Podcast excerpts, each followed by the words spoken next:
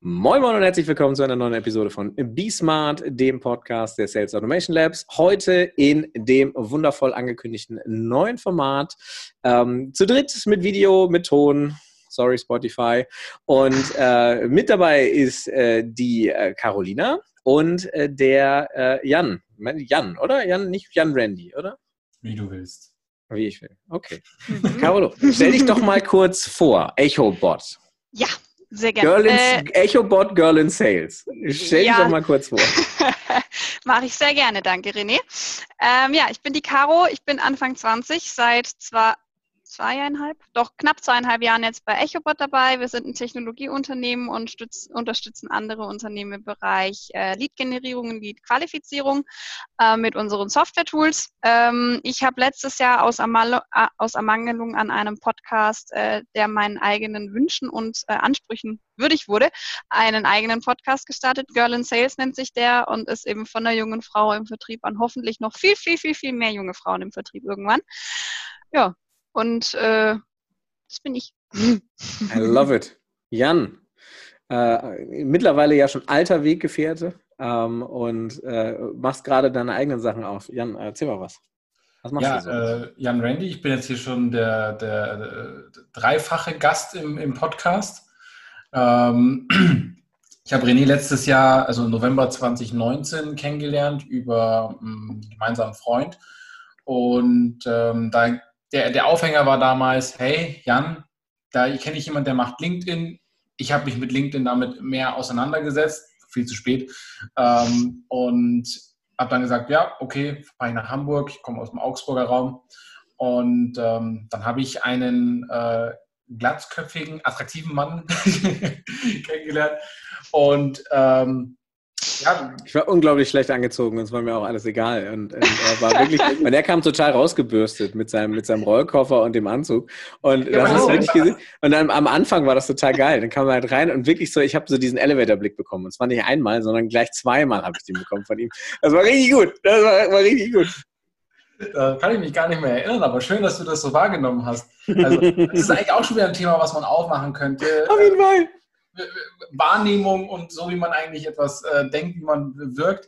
Ähm, ja, ich, ich habe da war damals noch äh, Teil der, einer, einer äh, Geschäftsführung einer Social Media Agentur, ähm, habe dann da meinen Exit gemacht und habe mich jetzt nochmal neu ausgerichtet als Consultant und äh, im Bereich Marketing und Sales und ähm, arbeite jetzt noch enger mit René zusammen als davor schon, mit, mit äh, zu Agenturzeiten noch.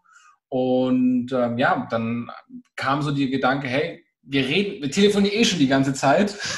Meistens dann auch zu, zu äh, unmenschlichen Zeiten. Aber da kommen manchmal doch ganz interessante äh, Dinge raus. Und dann haben wir gesagt, du, wir müssen das irgendwie in Schach halten. Also haben, holen wir uns noch eine kompetente Frau dazu. Und ähm, in so einem Dreiergestirn, glaube ich, kann es äh, sehr, sehr cool funktionieren, weil man so aus den verschiedensten Blickwinkeln und Perspektiven und Branchen einfach da einen, einen sehr, sehr ähm, interessanten ähm, ja, Kontext zu verschiedensten Themen zu, äh, hinbekommt. Und es ist eine ja, sehr menschliche Zeit. 18 Uhr, 18.30 Uhr. Also, ja. geht ja, also normalerweise, René, seine, René und meine Zeit beginnt so in fünf Stunden. ähm, und, also der, um, die, um die Geschichte zu erzählen, die letzten drei Monate haben wir halt ziemlich harte Business ausgeschrubbt. Und immer wenn ich dann mit dem Fahrrad auf dem Weg nach Hause bin und äh, den einzigen äh, Junggesellen, der irgendwie nicht festgebunden beziehungsweise irgendwie noch alleine wohnt und irgendwie um halb zwölf ans Telefon geht, ist Jan. Und dann kann man den halt für die Fahrradfahrt anrufen und dann noch so Dinge für den Tag klären oder einfach mal gucken, wie es läuft und so. Und äh, ja. Cool. Ja, absolut. Ähm, aber ich finde, glaube ich, das ist eine schöne Durchmischung der Runde, weil äh, Caro wirklich noch Vollblut-Sales in Form von äh, Telefonvertrieb. Ja. Ähm, Jan, der äh, in, in Coaching-Consulting-Rolle rein äh, möchte und, und sich da fleißig betätigt. Und ich bin ja quasi vom Sales jetzt schrittweise in die Content-Ecke abgerutscht. Äh, so, ähm, und äh, beschäftige mich ja eigentlich viel mehr äh, mit der, mit der Marketing-Seite. Und ähm, ja, so sind wir dazu gekommen zu sagen, hey, lass uns ein neues Format machen, wenn ihr das cool findet. Wir wollen das jetzt regelmäßig, also jede Woche machen und ähm, in dieser Konstellation und vielleicht auch mal aus dieser Konstellation raus eventuell Gäste dazu holen. Also dass wir sagen, hey, pass auf, wenn da noch einer dabei ist oder eine dabei ist, die wir spannend finden. Ich habe da auch schon ein paar im Hinterkopf, dann holen wir die einfach dazu. Ähm, untypisch für mich halte ich dann einfach mal die Klappe und äh, moderiere das Ding nur und äh, lasse dann halt die Gäste erzählen. So, das ist die Idee. Wir haben uns drei Themen ausgesucht. Äh, also jeder, äh, die, die Regel ist, jeder nimmt ein Thema mit und es bekommt dann immer so ein Drittel Sendezeit und äh, wir versuchen mal so ein bisschen drüber zu sprechen. Und ähm, heute haben wir gesagt, äh, Ladies First. Caro, was ist dein Thema? Ähm, mein Thema ist durch einen aktuelles Ereignis getriggert. Wir haben seit äh, 1. Mai tatsächlich unsere Tools internationalisiert. Ähm, wir Deutschen, äh, so mit dem TH und sowas, englischer Vertrieb, bisschen schwierig. Deswegen haben wir gesagt, wir holen uns Muttersprachler dazu. Ähm, und ich habe jetzt seit knapp zwei Wochen einen neuen Kollegen aus den USA, der vorher überhaupt gar keinen äh, Approach in Sales hatte. Noch nie, überhaupt nicht. Was ich auch cool finde, wenn du als Greenhorn in einem fremden Land, wo du die Sprache nicht sprichst, äh, dann sagst so, ich baue jetzt den internationalen Vertrieb auf. Und er hat mich halt beim Cold Calling und bei der Kaltakquise so ein bisschen was gefragt und ich habe ihm wirklich Tipps gegeben und auch versucht, gute Tipps zu geben und es hat halt ums Verrecken nicht funktioniert. Und da ist mir aufgefallen, dass der internationale Vertrieb vollkommen anders funktioniert als der hier bei uns im kuscheligen, kleinen, konservativen Deutschland. Ähm, und das ist mein Thema. International versus Kartoffelvertrieb. So in die Richtung. Ich habe mal, hab mal gehört ähm, und auch am eigenen Leib erfahren müssen, dass alles, was im Rest der Welt funktioniert, in Deutschland und Frankreich nicht funktioniert. Und mhm. das ist auch so. Wir sind tatsächlich anders gepolt. Ähm, was schwierig ist bei diesem Worldwide Sales, also ich, ich musste für, für, für ein Projekt Fluix, die machen ähm, digitales Dokumentenmanagement. Sowieso schon ein schwieriges Thema, nicht nischig, aber schwierig, mhm. ähm, weil einfach zu erklären, aber hart in der Implementierung und, und schwierig dann an den wirklich ins Projekt zu bringen. Und was wir festgestellt haben, ist, dass du halt extrem viele Demos schnell vereinbaren konntest. Die waren unverbindlicher und jedes Land hatte aber dazu auch nochmal so seine Eigenheiten. Also ich habe mit Neuseeländern um zwei Uhr morgens irgendwie eine Demo gehabt. Ich habe aber auch mit US-Amerikanern viele Demos gehabt und ähm, das ist alles sehr nett, sehr jovial und sehr unverbindlich gewesen. So. Und ähm, ich habe da wirklich Schwierigkeiten gehabt, reinzukommen. Und ähm, das war so paradox, weil zeitgleich, das war noch zu den guten alten Freelancer-Tagen, habe ich auf zwei verschiedenen ähm, Projekten noch verkauft in Deutsch habe echt gute Zahlen geschrieben und in diesem Projekt habe ich ums Verrecken nichts an den Mann bekommen. Und äh, zum Schluss hieß es so äh, aus dem Kunden raus, ähm, berechtigterweise so, ja, René ist halt kein Closer. Und das war so paradox, weil auf der anderen oh. Seite habe ich wirklich gut performt. Und äh, da sitzt du da, da und denkst dir so, meine Fresse. Und deswegen bin ich da ganz bei dir. Also internationaler Vertrieb ist wirklich schwierig. Und meine These ist, als Deutscher ist es doppelt schwierig. Also wenn du dem, gut im deutschen Markt bist und dann äh, international rausgehst, ist halt hart. Also auf jeden Fall. Auf jeden Fall. Das Thema ist ja auch schon allein, wenn du in dieses Cold Calling reingehst. Ähm, wenn du jetzt sagst, keine Ahnung, ich mache jetzt Softwarevertrieb wie bei uns. Mhm. Es ist in Deutschland so, die meisten findest du irgendwie auf Xing oder auf LinkedIn. Wenn sie noch nie irgendwie was davon, so, so DSGVO und so gehört haben, dann äh, steht der Vertriebsleiter auch meistens mit Telefonnummer, E-Mail-Adresse und, ähm, weiß ich nicht, sonst noch irgendwas. Rufen Sie mich bitte an. Call to Action auf der Webseite. Das heißt, den bekommst du raus. Dich zu dem durchzufragen ist einfach. Gerade im UK-Markt ist es so, die schirmen ihre Leute extrem ab. Und die, an denen du dann erstmal vorbei musst, die haben Horrorschulungen durchgemacht. Also bei uns ist Policy, bei uns bei EchoBot, du musst drei Rückfragen umgehen können, bis du zum Entscheider kommst. Wenn du nach der dritten rausfliegst, ist es okay am Anfang. Ähm, bei denen brauchst du teilweise 15, 16, 20 Fragen und du bist immer noch keinen einzigen Schritt weiter und der ist komplett deprimiert, was ich auch echt gut verstehen kann. Holy crap. Hm, ziemlich fies. Was jetzt meine Frage wäre, wenn du sagst international, dann müssen wir trotzdem noch kulturell, glaube ich, ein bisschen unterscheiden. Also in welchen ja, Ländern seid ihr, seid ihr denn unterwegs? Also es ist aktuell so, dass wir vermehrt Anfragen aus Frankreich, äh, den Niederlanden und UK natürlich bekommen, weil wir dahingehend auch unsere Ads halt reinspielen oder zumindest versuchen reinzuspielen. Ähm, und die Leute sind auch tatsächlich von der Verbindlichkeit her ganz anders. Das ist mir auch sowas, was mir aufgefallen ist. Wenn jemand in Deutschland ein Lied auslöst und einen Test Account anfordert oder ein Lead-Formular ausfüllt, dann macht er das nicht einfach so. Der macht das, weil er zumindest mal 30 Sekunden auf der Webseite war und äh, sich zumindest für das Thema erwärmen kann. Die Engländer, die ballern ihre Kontaktdaten in alle möglichen Lead-Formulare rein, gucken sich das dann an, sagen, mm, ja, also wir finden ja dich ganz toll, du hast es so super präsentiert, aber nee. Und dann hast du irgendwie gefühlt 200 Überstunden nur wegen dem Laden dir aufgehäuft, die dir kein Mensch bezahlt, wo auch kein mhm. Mensch danach fragt. Aber für die war es mal so, ja, ganz nett. Mhm. So. Nee. Ich, genau die gleiche Erfahrung habe ich mit UK auch gemacht, ja. Also, also, wirklich, wirklich viele gute Demos gemacht. Bis zur Angebots, äh, also bis zur, bis zur Angebotserstellung hast du viel. Also eigentlich, wo du sagst, du machst ja so ein Ding wasserfest. Du machst dann eine Analyse, ja. so Budget Authority, Need und Timeline, wie auch immer. Du hast das alles geklärt, du kennst das Buying Center, du hast alle Entscheider irgendwie am Tisch.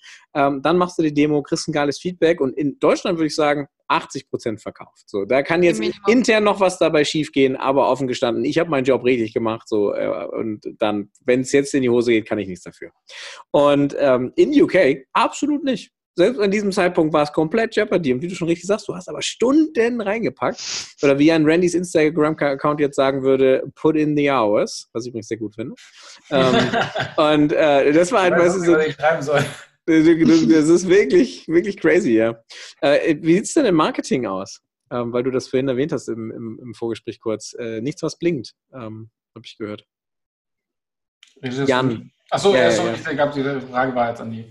Ähm, also ich finde den, den, den Ansatz sowieso so spannend, weil oftmals, wenn du in der Marketingwelt unterwegs bist und äh, man sagt ja immer, die westliche Welt oder Amerika ist immer ungefähr zwei Jahre voraus, was in Deutschland los ist. Das sieht man bei dem Thema Podcast, das hat man bei Chatbots gesehen, das hat man bei diesem Free Plus Shipping Thema gesehen. Also dass äh, gerade Einzelpersonen, also Personal Brands dann irgendwie Free Plus Shipping Bücher rausgebracht haben, was hier in Deutschland ungefähr 2015 angefangen hat. In Amerika ging es schon um 2010 ungefähr los. Mhm. Ähm, was jetzt aber auch schon wieder ausgelutscht ist, dann kam das ganze Infoproduktthema. Jetzt ist es inzwischen das Mentoring oder das Trainingsthema, ähm, was so ein bisschen rüberschwappt.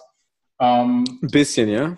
Ein bisschen. Ich versuche mich vorsichtig auszudrücken. Ich wollte gerade sagen, ich kenne ich, ich kenn so eine Koblenzer Kaderschmiede, die drücken das ziemlich hart an den Markt. Ja, also wenn wir Bullshit-Bingo spielen würden in unserem Podcast, dann das kannst du auf die Liste schreiben, weil René hat wirklich so eine leichte Aversion gegen manche Leute in der Branche. Äh, aber warte, warte, warte, warte, warte, warte. Oh, ich finde, die, find, die Baulichs machen einen guten Job. Ja, also wenn du dem, dem, dem Andreas mal, mal, wenn du dich mal mit ihm auseinandersetzt, wenn du sein Buch gelegen hast, es kann sein, dass ich das getan habe, der macht einen guten Job. Ich habe nichts gegen die beiden Jungs. Aber das, was sie mit dem Markt, das, das, was sie mit dem, das, was sie mit dem Markt tun. Also an, an, an deren Stelle hätte ich exakt das Gleiche gemacht.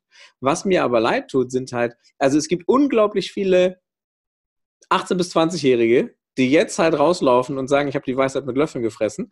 Und das Problem ist, die haben auch das Wissen, aber das Wissen kürzt halt nicht die Weisheit ab, die du dadurch kriegst. Also ich weiß, in der, in, in der Regel weiß ich, aber warte, wieder interessant, ich, ich, ich könnte mir anlesen, wie ein Flugzeugträger montiert wird. Ich kann aber keinen bauen. So. Und das ist halt ein Problem. Also das ist halt, ne, und das merken wir halt immer wieder, das ist auch mittlerweile auch ein, ein fester Bestandteil in den, in den Gesprächen mit Jan, dass ich halt sage, wenn ich mal reflektiere, was ich, was ich wusste und wie viel Fratzengeballer ich trotzdem noch bekommen habe, weil irgendwie das eben die Erfahrung nicht ersetzen kann, ähm, dann ist das immer schwierig. Das heißt nicht, dass die nicht unglaublich erfolgreich werden können. Ja, aber und auf deren Trustpilot und Instagram-Account werden ja auch sehr viele Erfolgsstories gezeigt. Aber das ist wie bei diesen ganzen Diätgeschichten. Ich will nicht wissen, wie viele hundert Leute da Geld reingebuttert haben und eben auf der Strecke bleiben, weil das sind die Leute, die du nicht hörst. Und ähm, deswegen finde ich es nicht unverantwortlich, weil du, du zwingst die Leute dazu nicht. Aber das ist schon so ein bisschen, ich will zum Club der coolen Leute gehören und kann da mitmachen. Ähm, aber was auf dem Markt gespürt wird, ist halt qualitativ nicht so geil. Ähm, in vielen, ja. Und ich kenne jetzt ein paar Leute, die bei denen auch im Training waren und da würde ich sagen, ja, okay. Kann man machen, aber ja. ähm, aber nochmal gegen, gegen die beiden Jungs, ich hätte es genauso gemacht. Ja, also hätte ich mir einfach Das ist ja auch das Thema. Ich habe ja auch nichts dagegen. Ich verfolge das auch mit, mit großem Interesse. Ich war ja selber mal in der Situation, wo ich vor der Entscheidung stand, mache ich so etwas ähm, oder, oder gehe ich einen anderen Weg? Ähm, also jeder, der nicht irgendwann mal sich irgendwie Tra Trainings oder Kurse, um sich weiterzubilden, ja, sorry, dann okay, dann brauchst du halt den entsprechenden Zeitraum länger. Also ich sage halt immer, das ist eine Abkürzung, Absolut, äh, weil, ja. du, weil, du, die Erfahrung einkaufst und dann halt Fehler nicht selber machen musst. Und ähm, was die halt machen, ist provozieren, um in Erinnerung zu bleiben. Mhm. Weil am Ende des Tages, egal ob du geliebt oder gehasst wirst, ist es besser, als wenn du den Leuten egal bist. Weil du löst eine gewisse Emotion aus. Mhm. Und mit Emotion bleibst du in Erinnerung. Und die ganzen Jungen, die du ansprichst, meiner Meinung nach haben die gar keine andere Wahl, um irgendwie sichtbar zu werden. Die müssen mhm. so prollomäßig, ich überspitze es jetzt mal, die müssen so prollomäßig sein, weil alleine durch Seriosität können sie ja nicht glänzen, weil sie haben die Erfahrung nicht. Also das ist der Unterschied auch zwischen Verstehen und Begreifen. Wenn ich ja. verstehe, wie ich ein Flugzeug baue, ich ein Buch gelesen habe, heißt es das nicht, dass ich es kann. Ich habe es noch nicht begriffen. Weil, ja, einverstanden, ja. ja. So, um jetzt auf die Frage zurückzukommen. Viele reden darüber, dass du Marketing nicht aus Amerika adaptieren kannst, aber keiner redet darüber, dass du Vertrieb nicht eins zu eins aus Amerika äh, adaptieren kannst. Mhm. Die Frage ist jetzt, was muss man denn jetzt adaptieren? Die deutsche Art von Sales oder die, die, die amerikanische Art von Sales? Weil in Deutschland funktioniert es ja. Die Frage ist bloß, war das deutsche Verkaufen das Verkaufen oder haben wir das einfach nur adaptiert und dann muss man das aber auf, auf jede Kultur so ein bisschen anwenden? Weil wir sind natürlich sehr rational äh, oder das Deutsche in mir ist sehr rational. Aber es gibt auch natürlich eine, eine, sehr emotionale Seite, die, die dann ähm, wahrscheinlich in, in anderen Märkten eher getriggert wird, weil Deutsche sind halt schon sehr nüchtern in, in vielen Entscheidungsfindungen. Ich, ich, ich, ich glaube tatsächlich, dass das ein super, super komplexes Themenfeld ist. Weil, äh, wie du das gerade gesagt hast, du hast kulturelle Unterschiede, du hast Branchenunterschiede, die du ja immer hast. Du hast dann auch noch Unterschiede von, ähm, von, von, von Persönlichkeiten her und vom Struktogramm her, die ja auch mit reinspielen, die international übrigens relativ ähnlich sind gelagert. Und äh, das alles zusammen, ich, ich denke, für so eine Organisation macht es total Sinn, sich einen Native reinzuholen ähm, aus dem jeweiligen Gebiet. Ähm, gegebenenfalls halt mit Track Record und eigenem Netzwerk. Also ich werde das nie vergessen. In meiner Zeit bei Trustpilot gab es einen Typen, der hat einen Monat vor uns angefangen. Der hat alles rasiert und nicht irgendwie 100 Prozent, sondern 400 Prozent über ein Jahr lang. Ja, das war, äh, und der sah aus, ich, ich, glaube, er hieß Abdul, ich weiß es nicht mehr, ich glaube, er hieß Abdul, saß in Kopenhagen, war für irgendeinen ähm, ausländischen Markt zuständig, hat vorher Agentursachen auch verkauft und der sah aus wie so der kleine knuddelige Teddybär. Also es war nicht der Wolf of Wall Street, sondern das exakte Gegenteil. Und was ich so geil fand, was ich aber auch erst nach einem Jahr, weil wir haben immer gedacht, wie macht der das? Er arbeitet ja theoretisch mit den gleichen Waffen, die wir auch haben. So, was ist denn los? Was der gemacht hat, der hat ein Jahr lang an sein altes Netzwerk verkauft. Und hat halt nach einem Jahr gar kein Deal mehr gemacht. War egal, weil er dann irgendwie sich den Hintern schon vergoldet hatte.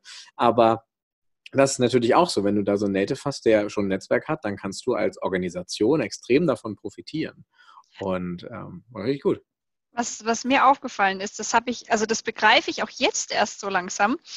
Ähm, und jetzt auch gerade durch das Gespräch wieder. Ich habe ja bei billiger.de gearbeitet Mhm. Äh, für die, die es nicht kennen, ist ein äh, Online-Marktplatz, also wie Amazon, nur halt aus Deutschland.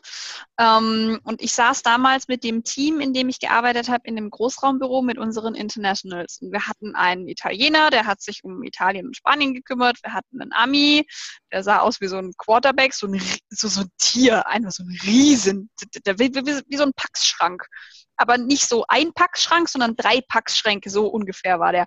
Wir hatten eine aus Polen, eine aus Tschechien und jetzt gerade wird mir erst bewusst, warum. Nicht, weil die alle die jeweiligen Sprachen gesprochen haben, sondern weil die von der Kultur her und vom Mindset her in diese Märkte reingepasst haben. Mhm. Ja, das absolut. ist eigentlich ja eine ziemlich gute Idee, so, finde ich.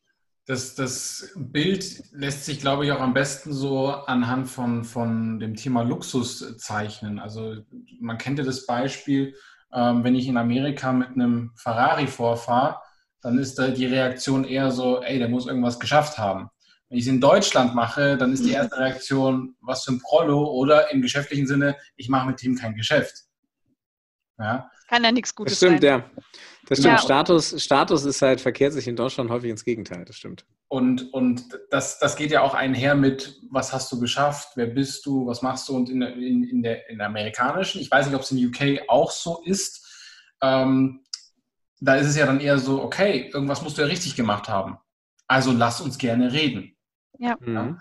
Und, und diese, diese ähm, Punkte auf der Bucketlist zu, zu demonstrieren oder so, also wenn du bei HubSpot irgendeine eine, Ausbildung, Training machst, kriegst du sofort so ein Zertifikat hinterhergeschmissen, was du dann auf LinkedIn noch hinterher. In Deutschland interessiert das keine Sau. In, in, wenn du irgendwie von Engländern angeschrieben wirst oder von Amerikanern, dann, dann sagen sie, hey, ich habe gesehen, du hast das und das äh, Zertifikat. Das ist mega interessant. Hm. Es ist ja auch so, Ausbildung ist ja sowohl in UK als auch in Amerika so viel mehr wert, als weil hier. du dafür bezahlen musst. Ja. Du musst dafür einen Haufen Geld hinlegen den Eltern von den, von den Studenten ist scheißegal, was die Kinder machen. Die sagen muss, I want a degree. I, I, just want a degree. I don't care in what, aber sie wollen einfach nur einen Zettel, wo drauf steht, du hast, mhm. es, du hast es geschafft. Und das sind, glaube ich, auch so, so Themen, die man da mit, mit reinfließen lassen muss, so in der zwischenmenschlichen Komponente. Also da ist so dieses People Management. Wenn du, ich war in Dallas als auch in New York und ich habe zu allen, immer zu den Cab-Drivern, also zu den Taxifahrern, gesagt, ich verstehe das, ihr seid alle so fucking nett. Die sind so scheiße nett. Und, und du redest auch gerne mit denen, weil die halt diesen, diesen, diesen Rapport aufbauen. Die bauen halt sofort mhm. eine zwischenmenschliche Beziehung zu den Leuten auf. Deswegen kann ich das auch verstehen, dass du äh, sagst, hey, wir haben da 20 Stunden in diesen Client reingesteckt und das war klang alles super. Und dann sagen sie durch die Blume durch, ja, danke, wir haben uns für jemand anderen entschieden. Und lächeln dir ins Gesicht. Ja, und wenn du diese Spielregeln noch nicht so ganz äh, intus hast oder weißt, okay, in welche Richtung muss ich lenken oder welche Frage muss ich nochmal stellen, um das wirklich den Sack zuzumachen, mhm. das kann ich mir schon vorstellen, dass das komplex ist. Ja, was mir aber auch aufgefallen ist und was ich eigentlich ganz cool finde, die Engländer, wenn du sie dann mal am Wickel hast, ja, egal ob du jetzt irgendwie sagst, keine Ahnung, ich möchte mich mit ihm über Manchester United austauschen ähm, und dann wirst du einfach durchgestellt und der freut sich schon, dass er sich mit, mit, dir über Fußball unterhalten darf und dann merkt er so, oder oh, ruft so eine an, die will mir jetzt was verkaufen.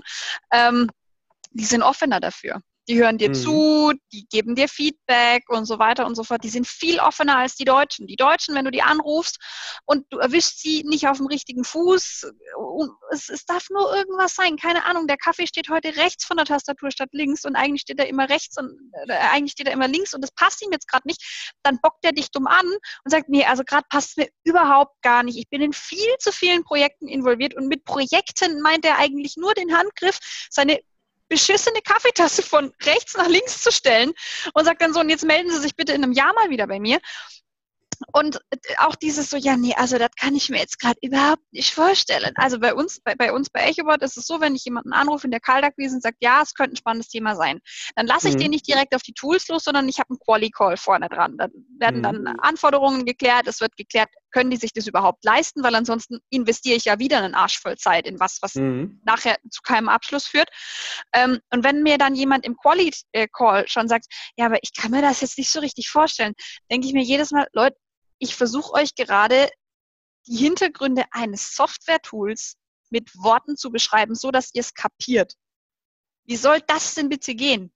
Ich, ich arbeite nicht bei Apple. Ich mache nicht wir, die Apple Keynotes. Weißt wo du? wir wieder bei Domian waren und äh, Domian sagt halt auf die Frage, ich habe ein Verhältnis mit anderthalb Kilo Hack. Und wie fühlst du dich dabei so? Ja. ja genau. Ja, ist tatsächlich, also ich glaube, Sales ist gar nicht, es geht nicht ums Verkaufen, es geht, höchst, es geht darum, runtergebrochen, höchst komplexe Zusammenhänge äh, dem Golden Retriever zu erklären. Mhm. So, das ist alles, das ist Sales. Wenn du es wirklich runterbrechen möchtest, du musst einem Labrador erklären, was Kernphysik ist. Wenn du das hinkriegst, dann passt es. Das kannst du auch wunderbar auf dem Spielplatz irgendwie möglichst mit den eigenen Kindern üben, weil das ist genau das Level. Ja? Also höchst komplexe Zusammenhänge einfach so klar zu machen. Und deswegen ist, glaube ich, auch das, das, was Leute verkaufen nennen, wenn du es wieder mal auch pre-show pathologisch betrachtest, was heißt verkaufen, dann ist das, das Fähigkeit diese Fähigkeit der Simplifizierung und das ist die Fähigkeit, komplexe Gesprächsführung zu betreiben dass du eben sagst, du machst Gespräche, du, du hast eine Smalltalk-Komponente drin, aber du verlierst nie den roten Faden. Du weißt immer, wo du im Gespräch bist und du weißt auch, wie du einzelne Segmente dieses Gesprächs eben abschließt, um im Zweifelsfall hinten raus wieder referenzieren zu können darauf. Und das ist ja Sales, wenn du es so möchtest. Ja. Ähm, und wenn du jetzt halt noch Persistenz und ein bisschen Charisma dazu packst, hast du halt irgendwie die gute Voraussetzung, einfach einen, einen außergewöhnlich guten Verkäufer zu haben. Ich halte es nur für sehr fragwürdig, dass die meisten Verkäufer das so aus dem Bauch raus machen.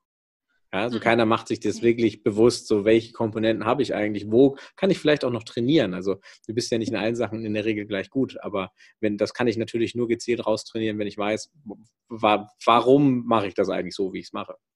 Und ähm, ja. Aber was heißt das jetzt? Ja, sorry. Alles gut, bitte.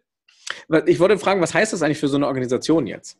Wenn ich jetzt, also ähm, du hast da, glaube ich, einen ganz schönen Punkt gesagt, ähm, der das Thema noch so abrunden kann. Es geht gar nicht darum, wirklich einen guten Verkäufer aus dem jeweiligen Heimatland zu finden, sondern es geht darum, einen Personal und Cultural Fit zu finden, der verkaufen kann. Ja, also es ist, äh, ich, ich finde es tatsächlich also dieses Thema Kultur ist unfassbar wichtig. Hm. Ich meine, ja, äh, ich bin im B2B da kauft halt ein Unternehmen von einem Unternehmen, aber ein Mensch verkauft an einen Menschen. Ich verkaufe ja jetzt nicht an eine GmbH, ich verkaufe ja an meinen Ansprechpartner. Mhm. Ähm, und was ich da, also wo ich mich gar nicht so furchtbar schwer tue, weil ich nur vereinzelt internationale Projekte betreue, ähm, ist tatsächlich dieses, ich versuche mich da halt irgendwie so durchzuwursteln. Also mhm. ich, ich fühle mich da manchmal wie so, ein, wie so ein Fisch auf dem Trockenen, weil ich nicht weiß, was mache ich denn jetzt? Was heißt das denn jetzt, wenn der sich jetzt auf einmal doch wieder meldet? Ist es jetzt wirklich, weil er es interessant findet oder hat er gerade einfach Spare-Time 30 Minuten am Tag und weiß nicht, was er mit sich selber anfangen soll? Mhm. Ähm, ich glaube, man muss auf jeden Fall, wenn man jetzt nicht das Geld hat, sich jemanden von dem jeweiligen Land einzustellen oder sich einen Freelancer dazu zu holen oder sowas, ähm, sollte man sich auf jeden Fall mal bewusst werden, wohin will ich denn da eigentlich verkaufen? Wie sind die Leute denn überhaupt drauf? Und ich bin ehrlich mit euch, ich, ich würde jetzt sagen, ich kann an einen, Ami, an einen Ami einfacher verkaufen als an einen Briten.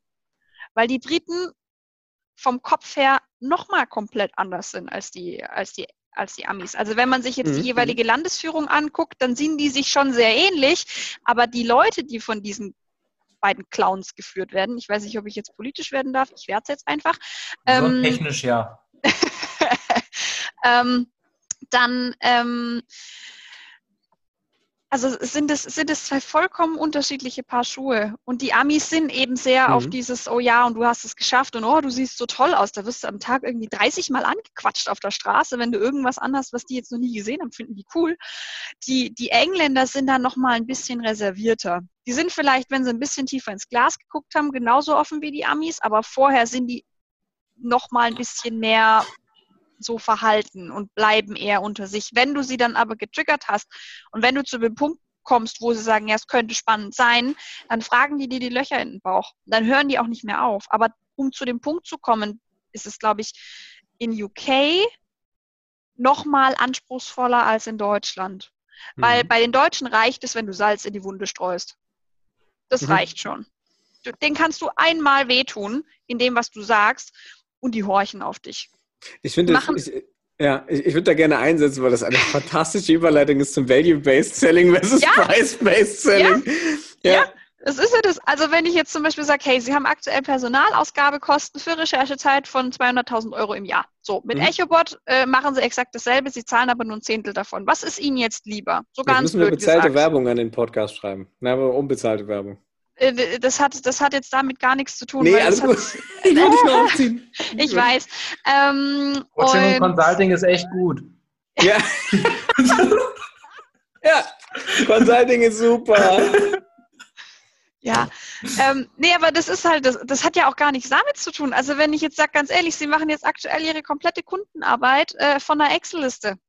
Sie haben, keine Ahnung, Sie kriegen am Tag drei Kunden bearbeitet, weil Sie das in die jeweilige Excel-Liste eintragen müssen. Sie wissen schon, dass das mit einem CRM-System wesentlich schneller geht und wesentlich einfacher. Das mit dem CRM wird völlig überschätzt. Wir machen das nur mit Excel. Ich dachte jetzt noch mit so alten Akten, die ihr dann in so einen Riesenschrank rein. Nein, nein, nein, nein. Wir hatten einen, wir hatten einen McKinsey Digitalisierungsbeauftragten da und der hat gesagt, wir sollen. Und bezahlte Werbung an der Stelle. Genau. Unbezahlte Werbung für McKinsey. Ah. Ihr könnt, McKinsey, ihr könnt mich auch gerne bezahlen für Werbung, kein Problem. Boah, ja, äh, das ist Also cool. wenn, ihr, wenn, ihr, wenn ihr noch so ein bisschen sechs- oder siebenstellig aus der Portokasse rauskullern wollt, äh, lassen möchtet, dann äh, gerne hier in dem Podcast. Wir machen auch Werbung und lassen uns einfach auch von, von jedem kaufen. nee, nee, nicht von jedem. Aber jetzt nochmal, um zu deiner Über Überleitung zurückzukommen. Ähm, Price Selling versus Value-Based Selling. Was mhm. ist da für euch beide ähm, so das Erlebnis, was euch am allermeisten im Kopf geblieben ist. Dazu, wenn ihr daran denkt. Oh, ich habe was, aber du fängst an, Jan. Nee, wenn du was hast, dann überlege ich noch. okay, okay ähm, also ich, ich habe tatsächlich, ähm, das war so mein größter Aha-Effekt. Ähm, also ich habe, glaube ich, noch nie über den Preis verkauft. Noch nie ist vielleicht nicht übertrieben, aber so seit, keine Ahnung, schon Jahren nicht mehr. Und ähm, Value-Based Selling ist dann ja erstmal so ein bisschen schwammig, weil du musst ja den Wert rausarbeiten, beziehungsweise du musst ja den, den, den Painpoint, alte Haudegen sagen, Kittelbrennfaktor rausarbeiten, um zu wissen, was ist den denn wert, äh, beziehungsweise was, was, was ist der Mehrwert für denjenigen. Aber ähm, als ich dann wenn du auf so eine, ich sag mal, auf so eine Ebene kommst, wo du mit Geschäftsführern redest, wo, wo die auch schon tausend Tricks gesehen haben und wo das auch schon das millionste Verkaufsgespräch ist, die kriegst du halt damit nicht mehr, weil das sind halt Vollprofis und die haben im Zweifel zwar auch eine Einkaufsabteilung, die dich nochmal richtig durchschleudert. Aber was ich damit, äh, was, was ich halt festgestellt habe, und das äh, saß ich mit äh, einem von unseren ähm, Mitgesellschaftern, dem Michael Jasper, zusammen, und der hat irgendwann mal, der, das macht er immer, aber der hat eine Frage, die richtig gut ist. So, der sitzt halt da, macht seine komplette Analyse, macht dann halt ähm, im Workshop, arbeitet das Thema raus und sagt so, dieses Problem oder diese Herausforderung, die Sie angesprochen haben, was kostet die Sie eigentlich? Und dann, dann fährst du so, oder was bedeutet das für das wirtschaftliche Ergebnis Ihrer Firma? Ähm, und das ist halt tatsächlich eine unglaublich mächtige Frage. Weil du kriegst nie eine Summe, aber du kriegst halt immer ganz knallhart nochmal raus, ja, wenn wir die Stellen nicht besetzen, laufen mir meine besten Leute weg und das kostet mich im Zweifelsfall X. Deswegen haben wir Budget Y allokiert, um dieses, das zu verhindern. Oder ja, wir äh, sind jetzt äh, durch äh, stark angeschossen worden. Irgendwie, wir brauchen äh, so und so viel Umsatz, sonst sind wir weg. Oder wenn wir das nicht schaffen, habe ich wie letztes oder habe ich letztes Jahr 120.000 Euro verloren, weil ich diese Stellen nicht besetzen konnte für meinen Kunden. Ähm, das darf mir dieses Jahr nicht nochmal passieren. Und dann, da kriegst du nochmal richtig extra Infos. Und ähm, das wäre, und, und du kannst es charmant machen, weil du nicht dieses, was ich in der Versicherung viel gemacht habe, stellen Sie sich vor, Ihnen fällt ein Flugzeug auf den Kopf. Was ist dann? Ja, so, also nicht, nicht das Flugzeug. Naja, aber mit Angst, ja, Angst verkaufen. Also, dass du hier hingehst und sagst, stellen Sie sich vor, Ihnen fällt ein Flugzeug auf den Kopf, Ihr Haus wird vom Blitz getroffen, ja, Ihr Autounfall, alles. Und das finde ich eigentlich ein bisschen, das finde ich immer zu cheesy. Ja, man verkauft nicht mit Angst, man muss irgendwie so, und das, das ist so, das war so mein prägendstes äh, auch Erlebnis in den letzten, so grundsätzlich für, für am Vertrieb so in den letzten Jahren, wo ich dachte, wow, okay, cool, ja, habe ich verstanden. Jan, hast du überlegt oder muss ich noch was erzählen? Nee, nee, nee, also ähm, ich habe ich hab noch eine Sache, bevor ich da, daran anschließe. Ähm, ich wollte nämlich, weil das, das passt perfekt so genau in diese Schnittmenge rein. Und darum. Äh, international mhm. und, und, äh, national und ihr redet noch. Ähm, und und äh, dem, dem Value-Based-Thema, weil so wie du es gesagt hast, äh, du musst es einem Labrador erklären. Ich habe es so gelernt, du musst es einem 16, wenn du es einem 16-Jährigen verständlich erklären kannst, der dann sagt, okay, habe ich verstanden, dann, dann bist du auf dem richtigen Dampfer. Und jetzt meine Frage, wenn wir jetzt mal folgende Punkte zusammenpacken, und das gebe ich dann zur Diskussion frei. Ähm, du kannst dein Produkt erklären, so dass es ein 16-Jähriger versteht du gehst von dem Thema Verkaufen weg. Also wenn dich jemand fragt, was wollen Sie mir denn jetzt verkaufen? Ich ja, würde an der Stelle sagen, ich möchte gar nichts verkaufen. Ja, weil Sie haben doch in der Hinsicht das Problem X. Ja, okay. Wenn Sie jetzt also Betrag Y investieren und ein Vielfaches davon zurückbekommen mit unserer Software, mit unserer Dienstleistung, was auch immer, reden wir dann von Kosten? Nee. Okay, also ich verkaufe nichts. So, dann das Thema viele Ja's abholen, sowohl in, in Deutsch als auch im Englischen, weil Menschen sind, sind, bleiben Menschen. Das heißt, wenn du sie primest und den Rahmen so setzt, dass du ganz viele Ja's abholst, dann ist am Ende bei den wichtigsten, bei der wichtigsten Frage, wollen wir das machen? Ja oder nein? Dann ist der schon so geprimed, dass er eher Ja sagt als Nein, weil Menschen sagen grundsätzlich immer eher Nein zu etwas. Und dann noch das Thema, wir hatten es im Vorgespräch, Menschentypen identifizieren.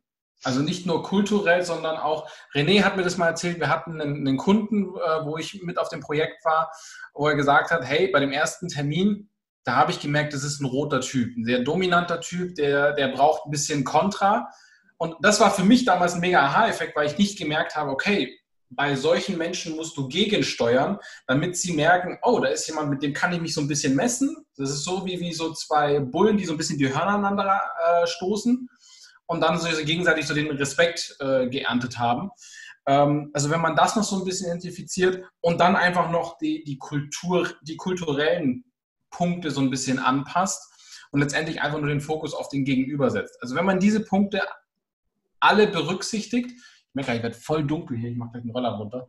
Ähm, wenn man all diese Punkte berücksichtigt, meine These, glaubt ihr, dass es dann auch in allen anderen Märkten funktionieren kann? Nein. Oder gibt es da noch andere? Also Kultur ist halt der, der Punkt. Ich glaube aber auch, dass, also witzigerweise hast du ja diese ganzen ähm, alten in Anführungsstrichen nicht despektierlich gemeint, Kamellen aus dem Vertriebseinmal-1 rausgeholt. Also Prime hieß früher Gesprächsführung, aber das ist Details. Ähm, ich glaube zum Beispiel, dass die Jahrleiter, wie sie hieß, als ich in der Versicherung angefangen habe, äh, nicht mehr funktioniert. Genauso wie NLP nicht mehr funktioniert, weil wir es einfach schon zu oft gehört haben. Also jeder hat irgendwelche Filme gesehen, wo das vorgeführt wird. Wenn jemand meine Körpersprache imitiert, muss der ein Gott da drin sein, sonst merke ich das weil ich mir verarscht vorkomme. Das war vielleicht vor 20 Jahren noch nicht so. Genau die Jahrleiter. Also mittlerweile haben wir einfach so eine Resilienz gegen Verkauf entwickelt. Ähm, und das ist übrigens auch mit der Grund, warum du sagst, ich will ihm nichts verkaufen. Weil wir gemerkt haben, wenn wir halt reingehen mit, ich will ihm was verkaufen. Ich bin übrigens so einer, ich sage, ich will was verkaufen. Das habe ich bei, als ich bei Xing Pro Business verkauft habe, war das immer so, was wollen Sie denn? Ich würde ihn gerne Xing Pro Business verkaufen. das, war, so, das war klar dann. weil ich bin ja, ich, ich fahre ja die, die Schiene, dass ich sage, ich will in den ersten 15 Minuten rausfinden, ob wir beide Geschäfte machen könnten und das auch wollen. Und wenn nicht, ist das völlig okay. Ja? Ich bin also ja. niemand, der, der sagt, ähm, und da gibt es ja auch äh, Verkäufer von, ich will jetzt jeden Kunden überzeugen. Das ist, als wenn du in die Disco gehst und sagst, ich möchte jetzt mit jedem dieser schönen Menschen, den ich anspreche, irgendwie äh, was, was machen, tanzen, nach Hause gehen, was auch immer. Wo ich sage, ja, okay. Oder ich sage halt, hi, nein, okay, kein Problem, hi, ja, so äh, Tinder halt. Ähm, und das sind halt so die, ja, also es gibt einen Grund, warum Tinder das Ganze irgendwie automatisiert nach links und nach rechts zwischen gemacht hat, weil eben alles andere nicht gut funktioniert hat.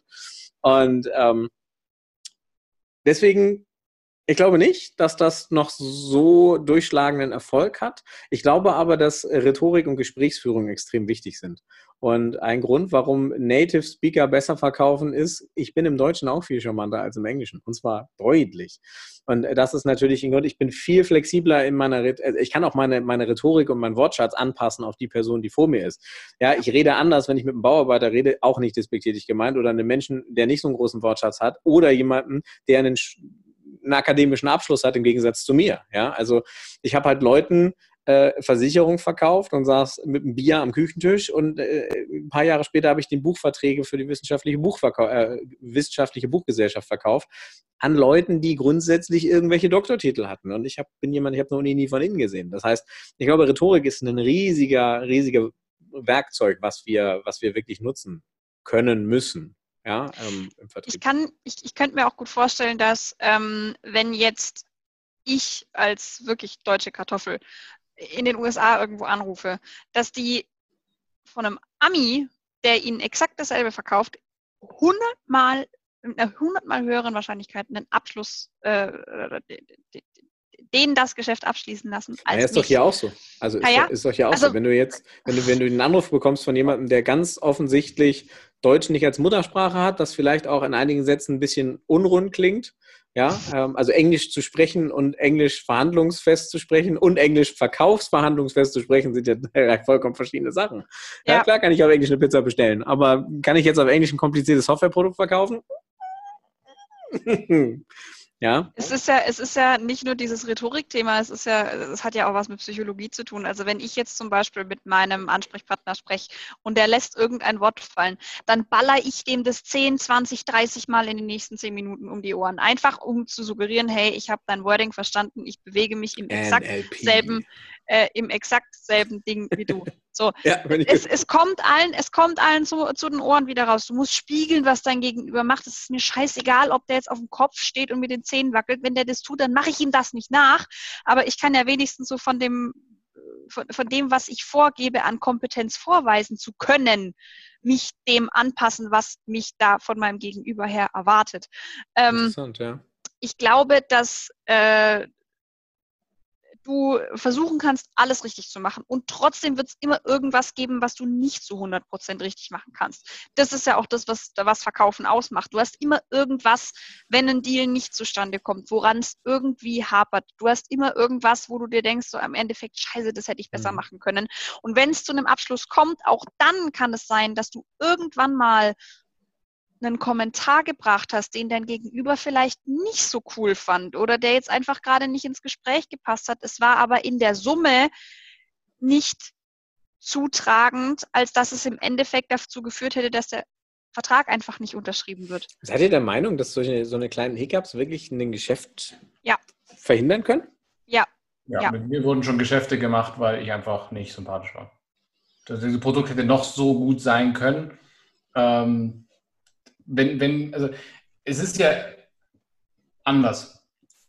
Habt ihr schon mal Produkte gekauft, weil die Person, die es euch verkauft hat, einfach so sympathisch war, obwohl es bessere Produkte auf dem Markt gab? Nein. Wüsste ich jetzt nicht. Also ich zum Beispiel. Und, und Jan so. Scheiße. die ganze Facebook-Merch-Scheiße. Aber ich zum Beispiel, ich, also ich zum Beispiel mir mein, mein erstes Auto ausgesucht habe. Mhm ich war bei dem, ich habe mir eigentlich schon zwei Autohäuser, die sind bei mir so irgendwie in so Industriegebiet, sind die alle nebeneinander und gegenüber. Haben wir so zwei rausgesucht. Ich bin gar nicht mehr zum zweiten gegangen, weil ich war so gut beraten von dem Typen und gesagt, ey. Ja, ja, klar. Äh, das, äh, bei austauschbaren Sachen, ja, bin ich bei dir. Also wenn ich jetzt sage, ich habe zweimal das identische Auto oder mehr oder weniger das identische Auto und äh, kaufe das dann bei dem, der die bessere Beratung hat. Das, das schon, ja. Ähm, aber was, was ich sagen wollte, mh, hm, anders, ich formuliere es mal als Frage. Weil ihr gesagt habt, beide euch ist schon wegen meiner Hiccups was weggeflogen. Ähm, was würdet ihr denn sagen, ist das, das, das übergeordnete Motiv in so einem Verkaufsgespräch für euch? Für euer Gegenüber? Oder von, von mir ist auch für euch zusammen? Also bei mir ist es, weil ich mich nicht als äh, junge Millennial-Dame auf meinen mein und meine Wirkung verlassen will, will ich einfach nicht. Ich weiß, dass ich es eventuell könnte, aber ich will es nicht, ist es der Inhalt. Also das, was ich meinem Kunden präsentiere, muss sitzen und wenn er ein Problem hat, muss ich dieses Problem lösen. Und wenn ich das kann, dann muss ich ihm das auch so präsentieren, dass es für ihn überhaupt gar keinen anderen Ausweg gibt, außer zu unterschreiben. Klar, die persönliche Komponente, die ist wichtig, aber hätten wir die nicht, wird es gar nicht erst so weit kommen, dass wir miteinander in einen Termin gehen. Also für mich ist der oberste Faktor immer der Mehrwert und dass ich ihm immer ein Stück mehr gezeigt habe, wenn wir eben einen Schritt weiter sind, so dass ich immer irgendwas habe, was ich im Endeffekt aus der Hinterhand hervorholen kann, um zu sagen, hey, ich habe da noch was für dich, wenn er eigentlich mhm. schon geplant hatte, mir eine Absage zu schicken. Ja. Mhm. Ich stimme bei dir? Alles, alles, ich stimme dem allen zu, aber bei mir übergeordnet ist einfach der Rapport. Also, dass ich wirklich so weit Sympathie, Empathie oder auch Vertrauen aufgebaut habe zu der, zu der Person. Und das, das geht über, über simplen Smalltalk, wenn du irgendwelche Gemeinsamkeiten findest, wenn du dich äh, vorbereitest und siehst bei ihm auf dem LinkedIn-Profil, der hat zu irgendeinem Corona-Thema irgendwie ein Thema, also irgendwas, was irgendwie gerade aktuell ist oder ähm, wenn der erzählt, hier, sorry, ich bin gerade mit den Kindern unterwegs und dann so, ey, ich, ich kann mir vorstellen, dass es zum Beispiel jetzt gerade in der Corona-Zeit wohl nicht lustig war, aber mit den Kitas, und, und dann, dann steigt er darauf sofort ein. Also du hast halt gleich direkt einen anderen Einstieg ins Gespräch, weil er halt das Gefühl hat, er redet gerade wie mit, mit dir, wie mit seinem besten Freund. Also mhm. das, das, also nicht dieses gezwungene, ich muss jetzt der beste Freund oder wie der beste Freund mit ihm reden, weil das würden die merken, aber einfach diese Lockerheit zu haben, okay, weil wenn ich mein Produkt kenne, dann kann ich dir das gezwungen erzählen, ich kann dir das locker erzählen, ich kann dir das traurig erzählen, ich kann dir das wütend erzählen, je nachdem, in welchem State ich bin. Aber ich kenne ja mein Produkt. Das heißt, ich muss mich eigentlich nur auf mein Gegenüber einlassen und so das Gespräch führen, dass er das Gefühl hat, erstens, ich vertraue dir und du möchtest mir nicht einfach nur irgendwas auf Teufel komm raus verkaufen, sondern du möchtest mir helfen mein, mein Problem zu lösen, sofern das dann eben halt das Problem ist, was mein ja. Produkt oder meine Dienstleistung lösen kann. Ja. Und, und das sollte eigentlich, weil damit steht und fällt alles. Wenn ich es am Anfang schon verkacke, kann ich noch so gutes Produkt oder die Software oder die Dienstleistung vorstellen, der hört mir nicht mehr zu. Pitcht ihr? Also, naja, in so einem Gespräch halt. Also, keine Ahnung, in so einem Erstgespräch. Äh, ja. Wir, hm, okay. Ja. Ich pitch, also ich, ich hole den, die dasjenige ab äh, sage in ein, zwei Sätzen, was wir machen. Also ich pitche dasjenige und dann äh, übergebe ich das Ruder und sage so, und jetzt erzähl mir mal, ist das überhaupt mhm. ein spannendes Thema? Wie macht ihr das aktuell? Dann lasse ich mhm. sie fünf, sechs Minuten erzählen und sage, hey, ähm, ich weiß, wir haben jetzt beide wahrscheinlich auch Anschlusstermine, genug zu tun. Ich habe sie voll aus ihrer Arbeit rausgerissen. Wir machen uns einen Quality Call in den Kalender, also ich nenne es nicht Quality Call, ich nenne es Discovery Call. Ähm, und dann äh, sollen die mir ihre Use Cases mitbringen. Ich äh, kann dann auch mittlerweile gut genug einschätzen, ob wir das abdecken können oder nicht. Und mhm. wenn die sich quasi bei mir qualifiziert haben, also wenn die nicht nur mich interessant finden, sondern ich auch sage, das könnte was werden, dann zeige ich denen die Tools, keine Sekunde vorher. Also ich mache das äh, im Sinne von, wenn ich das Problem klar eruiert habe. Also ich pitche nicht, solange ich nicht weiß, was ist denn das Problem überhaupt und kann ich das Problem lösen, äh, beziehungsweise will ich das? Weil manchmal kannst du das von deinem Know-how her, aber dann ist es dann wieder irgendwie von Consulting wieder Richtung Agenturdienstleistung. René und ich hatten zig Gespräche darüber, wie schnell sowas passieren kann, ähm, dass, dass du dann halt wieder Sachen machst, aus denen du eigentlich früher raus wolltest oder früher raus bist. Ähm, und, und letzten Endes, wenn ich das weiß, dann frage ich, okay, entweder darf ich mich nochmal melden, wenn ich eine Lösung dafür gefunden habe, und da mhm. ist die Regel, also in 95 Prozent der Fälle ist die Antwort ja oder ja, wir befassen uns schon damit. Ähm, und und dann, dann fasse ich halt dementsprechend nochmal nach. Und in anderen Fällen ist es dann so, okay, wenn ich also eine Lösung dafür gebe, wie relevant ist das jetzt für dich?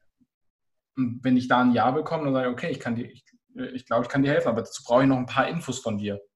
Und dann geht man halt tiefer in die äh, Analyse, um auch herauszufinden, okay, was sind denn so die Parameter von dem Problem? So wie der René vorhin gesagt hat, was ist denn genau ähm, die, das, die Konsequenz daraus, wenn das Problem nicht gelöst wird? Und das leitet auch zu dem über. Ich habe lustigerweise zehn Minuten bevor wir angefangen haben, habe ich in einem Buch was gelesen, was perfekt zu dem äh, Thema passt.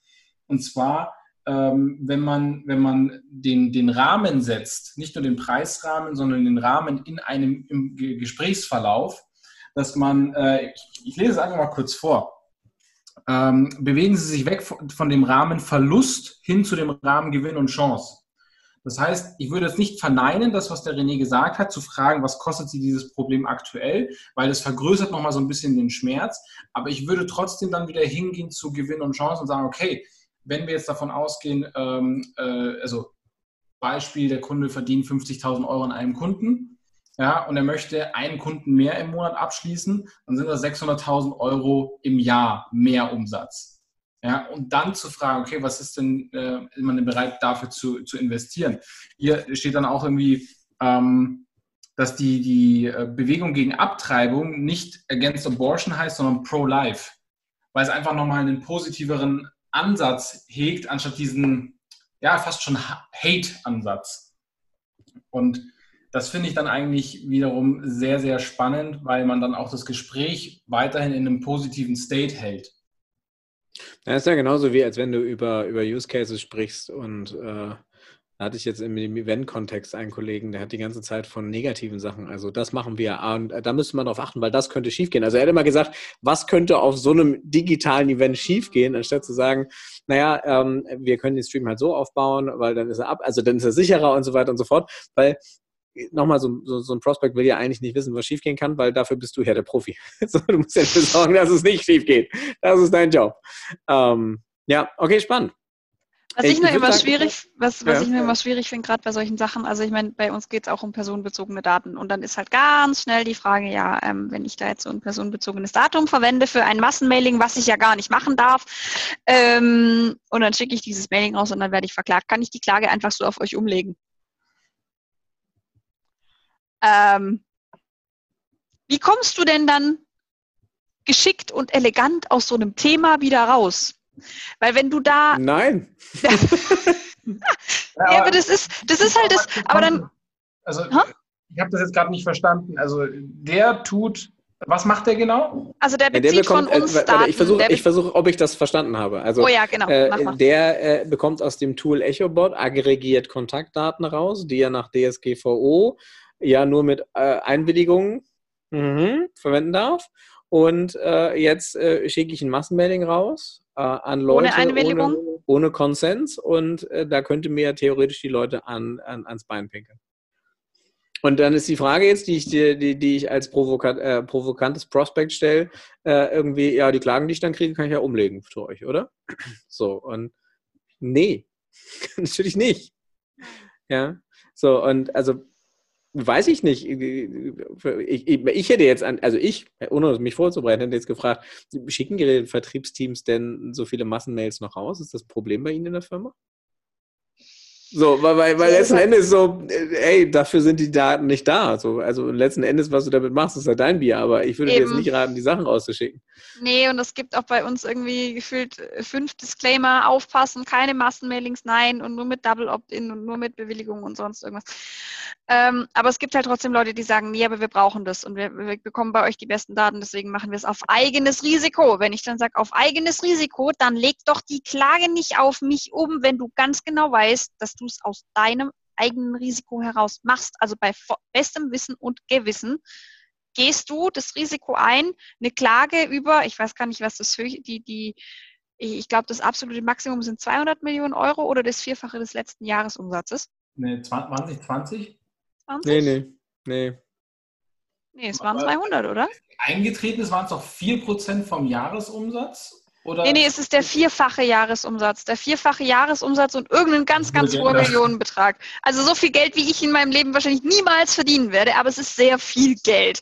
Ähm, und wenn dann halt mal so eine Klage reinkommt, ähm, ja, ja, aber das ist doch, also das ist doch ad absurdum geführt, wenn, wenn bei euch das in den Disclaimern steht, macht das nicht mit den Daten. Naja, also was ich damit sagen möchte, das ist ja ein roter Kunde dann, der will dich ja ganz, ganz ja, bewusst. Der will mich der, herausfordern. so, und äh, was du dann, und dann, dann ist ja quasi, dass du, rote Kunden, also rot dominant nach diesem Strukturprogramm nach, habe ich vergessen, ähm, hast du halt immer das Thema, dass die super anspruchsvoll sind, die versuchen dich herauszufordern und wollen halt sehen, wie du unter Druck reagierst. Und wenn du dann aber sagst so, naja, das ist halt nach DSGVO verboten, ist das denn grundsätzlich ein Problem bei Ihnen in der Organisation? Dann unterstellst du ihm, dass er seinen scheiß Laden nicht im Griff hat. Und dann rudert er halt zurück und dann sagt, nein, das machen wir grundsätzlich nicht. Naja, dann verstehe ich Ihre Frage nicht. Ähm, so, und also schon bist du halt raus, weil du sagst, mhm. naja, mach's halt nicht, Alter. Also, das ist, aber sowas hast du halt häufiger, ne? Und ähm, das ja. hatte Jan ja auch gemerkt. Ich komme halt als ehemaliger roter, dominanter Sack damit auch schwer klar. Also für mich ist das sehr anstrengend. Ja? Früher hatte ich extreme Probleme mit blauen Kunden, also die sehr, sehr sachlich ähm, und, und faktenorientiert äh, sind. Da, mit denen komme ich super klar mittlerweile. Ähm, aber äh, Rot ist immer eine Herausforderung, weil anstrengend, ja, weil, weil du immer aktiv gegenarbeiten musst. Das ist kein Miteinander, sondern das ist in, in gewisser Weise ist das immer Wettkampf. Was und, ich blöd äh, finde, ist grün. Grün finde ich ganz schlimm. Wieso grün? Naja, du bist, ja, du, aber grün sollte dir ja leicht fallen. Du bist ja, du bist ja rot. Ja, ja. trotzdem. Also ich finde es einfach anstrengend, mich dann da irgendwie und nochmal Rückfrage und nochmal Sicherheit und da doch mal was und und ich denke mir so, ey, ich habe dir alles präsentiert, ich habe dir alle Tools erklärt. Was willst du jetzt noch von mir? Du hast ob Vertrag, du dumm bist, habe ich drin. gefragt. Ja, genau, aber sowas kannst du ja dann nicht fragen in dem Moment. Und dann sitze ich da und denke mir so, hm, ich habe mir alle, alle Finger und Fußnägel vor Wut schon abgekaut. Was mache ich denn jetzt noch? Was soll ich denn jetzt noch tun? Ja. Hm. Farben sind was Tolles. Absolut. Also das war tatsächlich auch ähm, value-based nochmal ähm, zu verstehen, wie ich ticke und zu verstehen und das auch zu üben aktiv. Also nicht nur unterbewusst zu entscheiden, uh, das könnte jetzt, sondern wirklich mal nach fünf Minuten zu wissen, alles klar, dass der, diese Person tickt so. Also da muss ich im Zweifelsfall gegen an, mitgehen, muss ich mich gut vorbereiten beim nächsten Call. Das, äh, das war spannend und das hat mir sehr viel gebracht. Nicht nur übrigens im Verkauf. Also das kannst du natürlich, du weißt, wie der Sachbearbeiter am Amt tickt oder du weißt halt, wie der Verkäufer da tickt oder die Person, die du gerade getroffen hast. Ähm, und das ist natürlich super, super spannend, weil du dann über Motivlagen natürlich arbeiten kannst und sagen kannst, okay, weil mm, ich unterlag mal dem, dem, dem Irrtum, dass ich äh, empathisch wäre. Ja, also der Verkäufer sagt meistens oh. über sich, ich bin sehr empathisch. Ähm, ich, meine These ist, kein Verkäufer ist empathisch, weil sonst könnte er den Job nicht machen, den er tut, sondern wir sind emotional extrem intelligent. Also ich kann antizipieren, dir geht es gerade schlecht, weil du deine Körperhaltung so geändert hast. Die meisten machen das intuitiv. Ich glaube, die Königsklasse ist, das aktiv abrufen zu können und zu sagen, ja, alles klar, der macht gerade das. Mhm. Ähm, und daraus eben dann eine Strategie abzuleiten, wie ich zumindest im Gespräch zu dem Ziel komme. Ich bin aber gleichzeitig der Meinung, ich kann Leuten nichts verkaufen, was sie nicht haben wollen. Mhm. Ähm, Geht nicht. das ist überreden und das ist scheiße.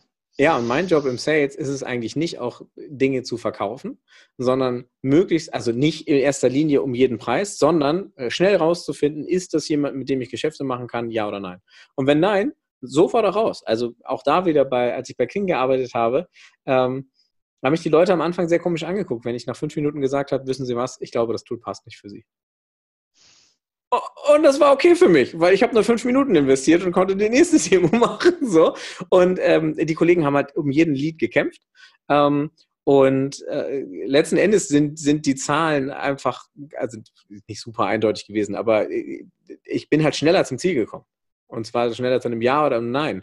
Und ich glaube auch, wenn du, wenn du so super, super seniorige Leute fragst, die auch vor allen Dingen Business irgendwie im sechs- oder siebenstelligen Bereich machen, wo so ein Deal eben ein paar mhm. hundert oder äh, teurer ist, ähm, die sagen halt, verkaufen und diesen ganzen anderen Blödsinn in Anführungsstrichen, kannst du wegknicken. Das, was du, einzige, was du wirklich, wirklich machen musst, kill your darlings. Wie schnell killst du dein Lied? Wann, wie gut analysierst du den eigentlich? Und ähm, da spielt alles, was ihr gesagt habt, mit rein. Ähm, aber ähm, ich glaube, das ist der entscheidende Punkt. Das heißt nicht, wie gut bin ich im Verkauf und hinten raus in der Gesprächsführung und im Closing, sondern wie gut qualifiziere ich eigentlich mein Lied vor und wie viel, wie sattelfest bin ich, ähm, zu sagen, meiner Meinung nach passt das nicht. So. Und das ist auch okay.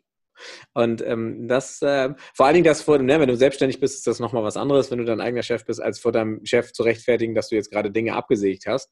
Ähm, als Freelancer nochmal dramatischer, weil du nach Tagessatz bezahlt wirst. Das heißt, du hast gerade Geld dafür bekommen, Leads abzusägen. Ist eine interessante Argumentationsgrundlage. Ähm, aber also das ist der Ansatz, mit dem ich, aber auch wir gut gefahren sind, weil ich habe ihn ja mir nicht aus dem Hintern gezogen, sondern auch so gelernt. Und ähm, das war so für mich auch, auch mit so einem Turning Point, weil ich gesagt habe, hey, pass auf, ich, ich muss mit dir, wie, wie Jan schon gesagt hat, ich will dir nichts verkaufen, ich will dir schon was verkaufen, aber ich muss dir nichts verkaufen. So. Und das ist dann halt auch, vom, das hat bei mir so ein Mindset, ich mag das Wort nicht, aber das hat bei mir so ein Mindset-Change gemacht, dass ich sage, ich gehe ganz anders in so eine Gespräche rein, nämlich eben auf Augenhöhe. Ähm, was schwierig ist, wenn du natürlich kalt anrufst, ne? weil dann bist du erstmal nicht auf Augenhöhe, sondern musst dich halt hochkämpfen und hochbeißen, dass du von der anderen Partie halt wahrgenommen wirst. Das war auch mit ein Grund, warum ich auch, ich habe zwar Outreach betrieben, aber mir einen Inbound abgeholt. Das heißt, ich habe halt den Outreach betrieben und die Leute auf allen möglichen Kanälen belästigt, dass die sich bei mir einen Termin buchen. Aber ich habe grundsätzlich auch nur mit Leuten gesprochen, die sich bei mir einen Termin buchen. Nämlich auch, wenn ich eine E-Mail, wenn ich eine Antwort bekommen habe, rufen Sie mich nächsten Mittwoch um 12 an, auch wenn ich da Zeit hatte, habe ich gesagt, sieht, sieht doof aus. Suchen Sie sich bitte was aus, am besten passt es schon. Ähm, und ich habe nicht am Mittwoch um 12 angerufen, sondern ich will, dass diese Person sich die Zeit nimmt, sich bei mir im Kalender einen Termin zu buchen. Weil ich kann dann nämlich anrufen und sagen, Mensch, Jan, schön, dass das geklappt hat. Wie kann ich Ihnen denn helfen? Ja, ich, ich habe nicht um den Termin gebeten. so. Und das ist total interessant, was dann in diesem Gespräch, in dieser Öffnung passiert. Weil dann sind, ja, wir äh, sind mit folgendem Gedanken daran gegangen. Sie hatten ja eine E-Mail geschrieben und äh, folgendes Thema würde passen. Wie sieht es denn aus? Und dann sage ich meistens sowas wie, naja, das, erste Kennenlerngespräch geht eigentlich nur darum, um rauszufinden, ähm, ob das passt und sollten wir zusammenarbeiten. Das heißt, erzählen Sie doch mal, ähm, oder soll ich nochmal machen oder haben Sie Ihre Hausaufgaben gemacht? Und da sagt jeder, nee, erzählen Sie nochmal kurz. Dann pitchst du nämlich auch nicht, sondern erzählst du, ja, hier Produkt XY macht das und das und in der Regel können wir da unterhelfen. Ähm, wie sieht es denn bei Ihnen aus? Sehen Sie da irgendwas, äh, wo, wo wir einsetzen können? Und dann kommen die halt ins Erzählen, wie du schon gesagt hast, Caro. Und dann, äh, hm, ja, alles klar, okay, super. Und dann kannst du entweder einen Use Case ableiten, wenn du in in deinem Thema sitzt und sagst, ja, das könnte da tatsächlich sehr, sehr gut passen. Ne? Wie sieht es denn aus? Ähm, und von da aus kann man weiter, ja, und ja. sorgst halt dafür, okay, wenn wir jetzt mal annehmen, wir, wir machen da jetzt eine Demo und wir wollen den Schritt weitergehen, wen müssten wir denn noch an den Tisch holen? So, haben Sie noch Entscheidungsträger, die, für die das auch interessant ist oder die Sie brauchen dabei? Ähm, so, und dann hast du das Buying Center zusammengetrommelt, dann sagst du, okay, ist das Problem denn, ähm, ist das jetzt ein Thema, ist das ein strategisches Thema für 2021? Ist das was, was Sie dieses Jahr noch umsetzen wollen? Weil das ist ja auch Aufwand für Ihre, für Ihre Organisation, für Ihre Abteilung. Dann hast du die Timeline und dann zum Schluss sagst du, gut, okay, ähm, jetzt vom Budget, damit Sie es gehört haben, ähm, ist es halt so, das kostet halt X. So. Und wenn du da nichts hörst, ist Budget ein Haken. Ja, also so, so, so habe ich das immer gemacht, weil dann habe ich meine, meine Bandanalyse durch, ich habe den Need, ich habe die, die Authority, ähm, ich habe die Timeline und ganz zum Schluss das Budget. Und wenn das alles passt, dann sage ich, alles klar, wann, wann passt es Ihnen denn für eine, für eine Demo? Und zugegeben, den Termin mache ich dann direkt natürlich am Telefon. Dann sage ich nicht, hier, schick mir, schick mir den Link zu. Aber das hat super geklappt, tatsächlich. Ähm, und über, über ähm, ich sag mal, Produktsparten hinweg, da war es egal, ob Buchverträge, da war es dann egal, ob eine Software as a Service oder eben eine Dienstleistung. Ähm, das hat ganz gut funktioniert. Und ich habe auch Kunden, trennt ihr Demo und, äh, und äh, Exploratory Call immer? Ja. Okay. Ja. ja. Es gibt also ja es ist so, jetzt nicht so, wenn ich jetzt einen Inbound-Call zum Beispiel bekomme mhm. ähm, und die fragen mich irgendwas, dann sage ich, nee, also jetzt machen wir uns erst einen Discovery-Call aus und dann machen wir eine Demo. Äh, äh, ich mache dann den Discovery ungeplant direkt im Gespräch, weil ich ja auch ganz genau weiß, was brauche ich für meine Bandanalyse. Das ist ja klar. Es gibt ja so ein paar Parameter, die abgesteckt, abgehakt werden müssen, damit du sagst, okay, das macht Sinn. Ähm, aber ich versuche. Aber du machst nicht die Demo im selben Call, oder? Nee, m -m, m Warum also, nicht? Ich weiß nicht, also äh, weil ich mich tatsächlich für meine Demos schon gut vorbereite. Also ich meine, ich kenne mich jetzt mittlerweile in den Tools schon gut aus. Ich hatte neulich einen Discovery Call oder Exploring Call oder wie auch immer man das nennt. Ähm, und ich bin irgendwann furchtbar theoretisch geworden und ich, ich habe einen Teams Call gehabt, habe ich gesagt, komm, scheiß drauf, ich hole euch jetzt mal kurz auf meinen Bildschirm und dann zeige ich euch den einen Use Case. Und es ist trotzdem eine Demo dann danach nochmal rausgekommen, weil ich gesagt habe, hey, ich habe jetzt fünf Minuten euch einen Use Case von Latz geknallt, für den ich eigentlich zehn Minuten brauche, um den mit euch auch nochmal durchzugehen, ob das überhaupt so funktioniert für euch. Ähm, und wir machen das im nächsten Schritt nochmal, aber dann von der Pike auf. Und ihr wisst aber schon so ungefähr, wohin die Reise gehen kann. Ähm, und die haben sich aber nochmal zwei, drei, vier ähnlich komplexe Use Cases vorbereitet für dann die, die Demo-Call. Ähm, und wir haben dann alle Use Cases trotzdem in dieser Dreiviertelstunde Demo-Call und mit der, mit der Tool-Tour quasi durchgekriegt. Mhm. Ähm, aber diese Stegreif-Demos ganz, ganz selten. Mhm. Also ja, nee, ich brauche da auch so ein bisschen Vorbereitung, mich nochmal einlesen, mir nochmal über Gedanken machen, macht das überhaupt Sinn? Wenn ja, wie viel Sinn macht es eigentlich? Mhm. Ähm, und mir auch nochmal den Ansprechpartner vorher angucken. Einfach so ein bisschen Sicherheit haben. Ich muss mal mein Mikro ausdecken. So. Ähm, wie sieht es bei dir aus? Coaching und Consulting ist toll. Okay, fantastisch. Äh, tatsächlich tatsächlich habe ich, hab ich keine, keine, äh, keine Demos. Äh, also aus einem Grund habe ich die Demo nie mit dem, mit dem, mit dem Analyse-Call zusammengepackt. Ähm, das kannst du ja theoretisch, weil die, wenn du das ein, ein Stück weit machst, sind für die meisten, zumindest Software-as-a-Service-Produkte, sind die Use Cases irgendwann ähnlich und dann leierst du dir die Demo halt runter. Ich habe das aus einem Grund nicht gemacht, eben Commitment. Also ich wollte, dass die Leute bei dem zweiten Termin mit dem richtigen Buying Center da sind und ich den dann halt im Zweifelsfall auch, ich habe jetzt die Demos nicht immer explizit danach vorbereitet, aber ich habe mir drei Minuten vor dem Termin durchgelesen, was wir besprochen hatten und konnte das dann zeigen. Aber äh, in der Regel. Aber ähm, das, ja, ich habe es nie zusammen gemacht. Und ähm, was ich festgestellt habe, ist, dass die Demos halt gehaltvoller waren, als wenn mhm. ich äh, das bei Kollegen oder auch das selber mal gemacht habe, das on the fly halt. Weil ich mhm. halt nochmal das Commitment hatte, es gab einen zweiten Termin, die Leute investieren Energie und Ressourcen da rein, mit mir an dieser Lösung zu arbeiten. Ja. So. Und das fand ich ganz spannend, weil du bist immer, wenn du, wenn ich so verkauft habe, hatte ich zumindest immer das Gefühl, auf dieser Expertenebene zu bleiben. Ja, und ähm, ich habe dir noch nie eine harte Zeit gemacht, wenn die gesagt haben, das ist nichts, sondern ich habe die eher darin noch bestärkt. Also ein sehr leichtes Nein habe ich denen gemacht, was im Widerspruch steht zu vielen hm, Vertriebsfibeln, die sagen, nein, nein, mach denen das Nein so schwer wie möglich. Ähm, und ich habe damit immer gute Erfahrungen gemacht. Aber ähm, letzten Endes geht es halt um Commitment und äh, ich muss halt Commitment geben, ich muss mich gut vorbereiten, ich muss irgendwie eine vernünftige, vernünftige Performance abliefern, aber das ist halt ein Tanz oder die andere Seite muss da genauso äh, mitmachen und ja. ähm, deswegen ja, wir sind zwar hart vom Thema abgekommen, aber ich fand es super spannend. Ja, ist ja so ein Markenzeichen von unserem Podcast. Okay, ähm, ja, pass auf, aus Gründen der Zeit würde ich äh, das dritte Thema sonst, sonst skippen. Ich glaube, mit zwei sind wir schon ganz gut gefahren. Ähm, was war denn so ähm, das, Beste, das, das Beste der Woche und das Fuck-up der Woche? Das Reptilienmensch-Thema, nein. War das jetzt das Beste oder das Fuck-up? Ich habe es nicht das genau gehört. Das du dir aussuchen. Nee, das Beste ist das mit der Hose. Ey, das mit der Hose? Ja, ja. René dachte, irrtümlicherweise, das muss ich so betonen, dass ich äh, keine Hose anhabe, beziehungsweise nur in Boxershorts bin. Ähm, also eigentlich habe ich gesagt, dass ich das total gut finde, dass du in einem unserer Telefonate mal eine Hose trägst. Ja, und, und äh, René stellt sich gerne viele Sachen vor. Wir haben, weiß nicht, ob das noch in der Aufnahme war oder nicht, aber René telefoniert mit mir hauptsächlich, wenn er auf seinem Cheater-Fahrrad unterwegs ist. Mhm. Ähm, also er tritt einmal drauf und das Rest macht das Fahrrad bis dahin mhm. oder der Motor in dem Fahrrad. Ähm, und äh, von daher. Und zu nachtschlafender Zeit ist der wichtige Punkt. Also immer wenn ich um 22, 23 Uhr aus dem Büro fahre, rufe ich an. Um genau. zu hören, ob er noch wach ist und, und ob, ob, ob wie, wie gut es ihm geht. Ja, ist, ob er gerade an dich gedacht hat, zufällig. Ja, genau. Und durch diese Calls fülle ich dann immer so die, die Stunden auf, die René bei mir abbucht. So. Genau, richtig. Ich meine, ich bezahle so. sie ja. Yes, ich, okay. Also, ich sehe dann, ich seh dann immer in unserem Projektmanagement-Tool so den Zeiteintrag um 23.45 Uhr so bling. Ja. Und er nennt das dann immer Consultancy, aber eigentlich ist es eine Therapiesitzung. Genau, und es ist die unerotischste und teuerste Leitung, die du findest und sie findest du nicht auf irgendwie Sport 1 nachts oder sonst irgendwas. Äh, Gibt es was noch, ja? Ich glaube, ja. Also, ich habe WLAN. Nein, aber ernsthaft, also ja, krass, Fernsehen. Fernsehen stirbt aus. Vielleicht ein Thema für das andere Podcast, aber wer guckt heute noch Fernsehen? Das wäre wahrscheinlich eine Nische. Wie, wie kann man diese Damen irgendwie mit, mit Kunden versorgen?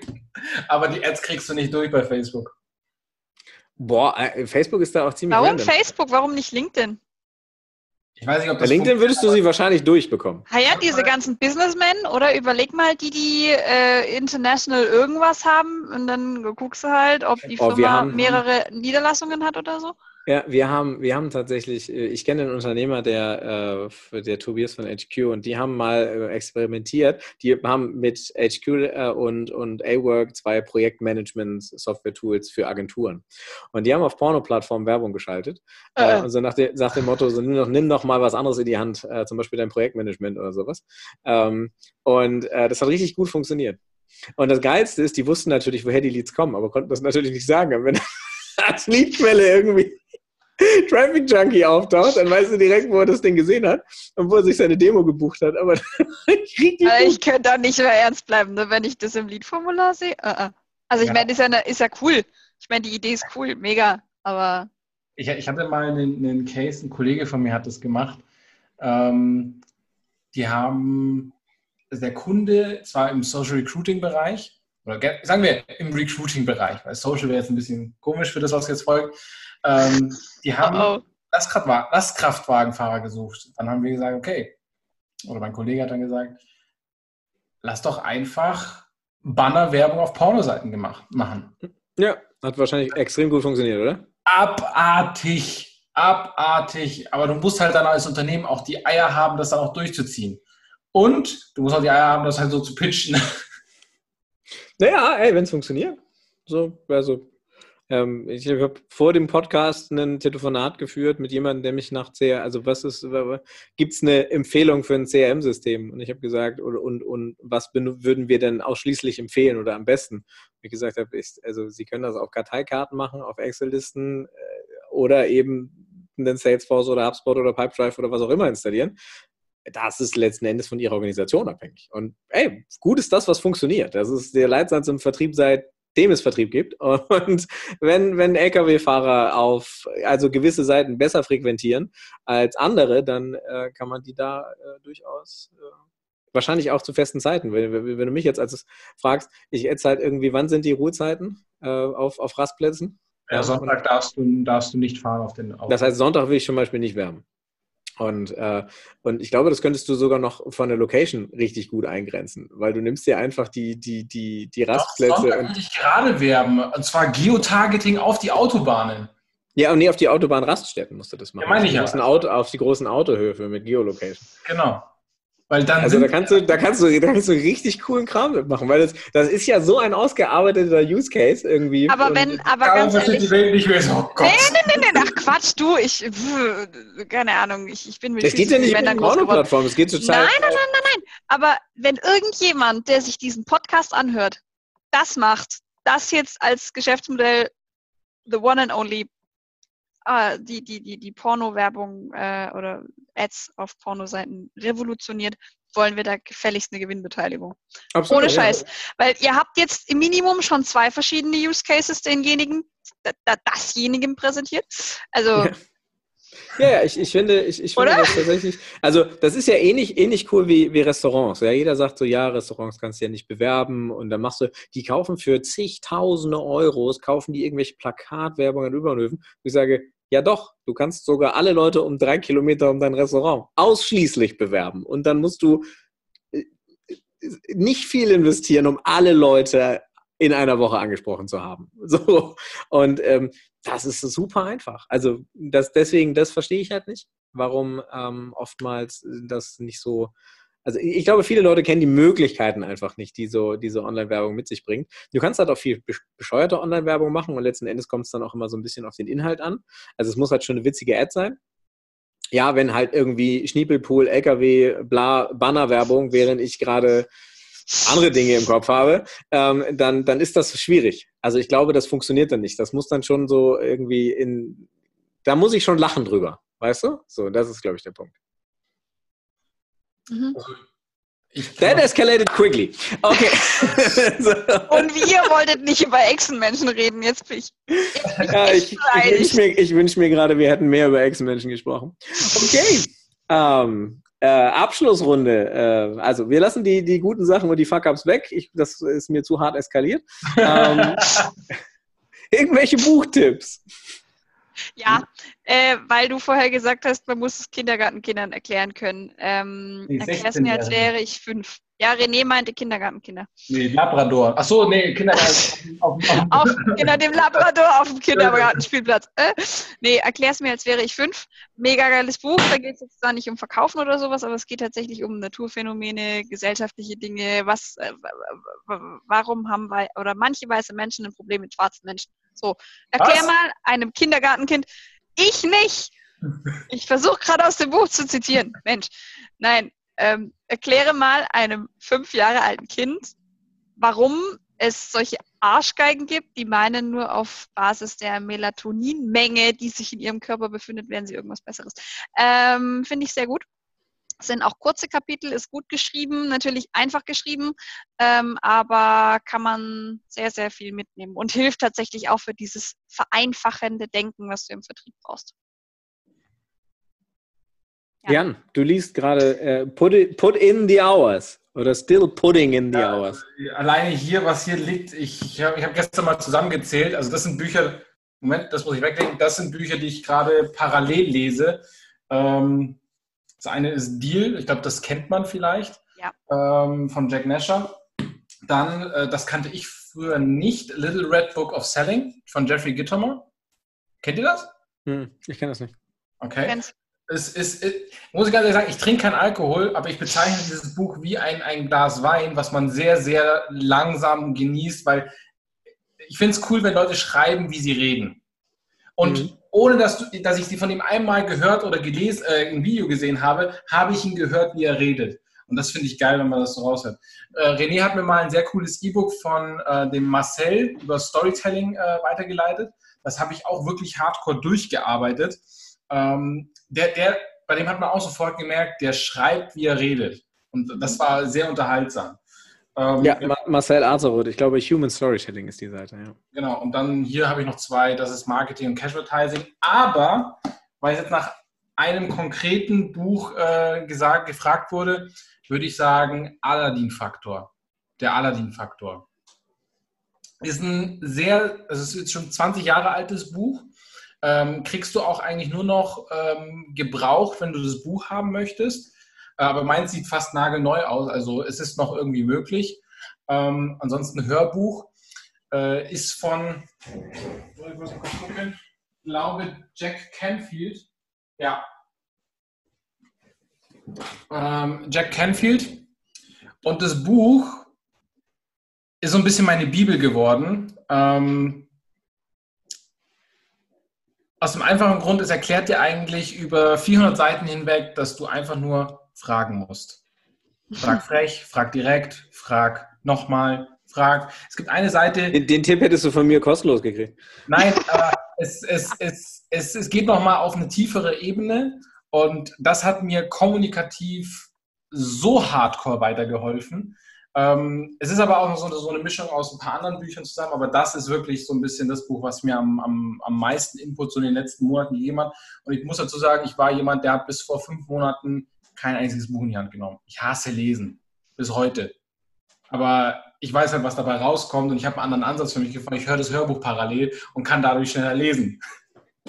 Ach, geil. Ja. Pro-Tipp. Wow. Geil. Ja, also, wenn das für euch funktioniert, hier, äh, dafür verlange ich keine Prozente, doppelte Geschwindigkeit, weil dann siehst du es visuell und hörst es äh, über Audio und äh, dann kannst du es halt dir auch noch markieren ordentlich und dann kann ich es später nochmal durcharbeiten, ähm, um mir noch die Learnings nochmal so wirklich äh, rausschreiben und dann halt wirklich auch Action Steps draus formulieren, weil nur lesen ist süß, du musst es halt durcharbeiten.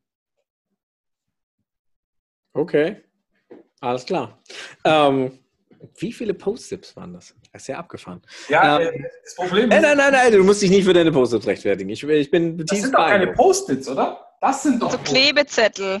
Post-its ist das da. Post-its sind die großen. Genau. Und Klebezettel habe ich gerade keinen. Die kleinen heißen, also die großen heißen Post-its und die kleinen heißen Klebezettel. Das wollt ihr ja. mit, mit Abitur mir gerade sagen, ja? Das ist mein größter Fuck-up diese Woche. Ich weiß nicht, wie diese Dinge heißen, dass ich sie bei Amazon suchen kann. Ich glaub, Versuch's ich, mal mit Post-its klein. Nein, das ist ja falsch. Übrigens, wir haben, glaube ich, teilweise sehr hart das Konzept des Podcasts verfehlt, weil wir sehr viele visuelle Bemerkungen. Haftmarker. Haftmarker, Dankeschön. Haftmarker oder Haftnotizen. Jetzt ja. sind wir wieder beim Deutschen, ne? Wieder was gelernt. Hier, hier in, in, in Englisch gibt es etwas, das heißt Sticky Notes. Und das ist genau das, was es, was es ist. Das ist Papier, das klebt an der Wand, ohne dass es Kleber in sich hat. Ja, aber das Thema mit den Post-its ist ja, Post-its ist ja genauso wie Bezeva oder Tempo. Das ist halt einmal ja. ein Markenname und der hat sich so durchgesetzt. Hast du mal ein Tempo für mich? Achso, Post-its ist ein Markenname. Ja, ja, Post-its ist ein Markenname. So wie Ketchup eigentlich auch ja ein Markenname ist. Ketchup ist nicht Ketchup. Ketchup ist eben dieses Tomaten. Echt? Ja, ja. Krass. Ketchup, Ketchup ist auch irgendein Markenname, glaube ich. Das ist vollkommen krank. Um, ähm, okay. René, Buchtipp. Uh, the Mission, The Man and Me. Ich weiß nicht, ob ich schon gepickt habe. Uh, ich, ich, höre das, ich höre das gerade. Podcast. Ja, echt? Shit.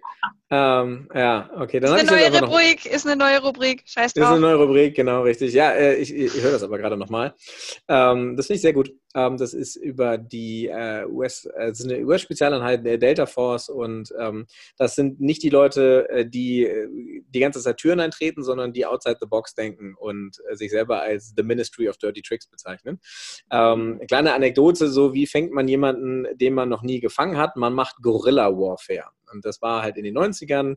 Ähm, da mussten sie einen ähm, Kriegsverbrecher aus dem Kosovo-Krieg äh, dingfest machen und sie brauchten 15 Sekunden, um eben dieses Auto aufzumachen und die Leute da rauszuholen.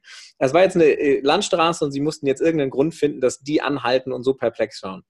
Der äh, außerordentlich intelligente Lösungsansatz war, sie haben sich damals aus dem Internet ein äh, täuschend echt aussehendes Gorilla-Kostüm äh, ausgeliehen. Einer von diesen hochtrainierten Leuten hat sich mitten in der Nacht auf die Straße gestellt und so getan, als wäre er ein Gorilla. Die Leute da drin haben geguckt wie die Rehe und sie hatten 15 Sekunden Zeit, um den Typen festzunehmen. Und so geht das Ach, in einer Tour geil. durch. Und was wie ich geil. cool finde, dass das halt wirklich wahre Geschichten sind und dass, also, dass es da Leute gibt, die sagen, hey, pass auf, mein Job ist es nicht, hier irgendwie Law and Order mäßig durchzulaufen, sondern mein, Lob, mein Job ist es, die unknackbaren Nüsse sehr speziell anzugehen. Und das finde ich sehr cool, das kann man sich angucken.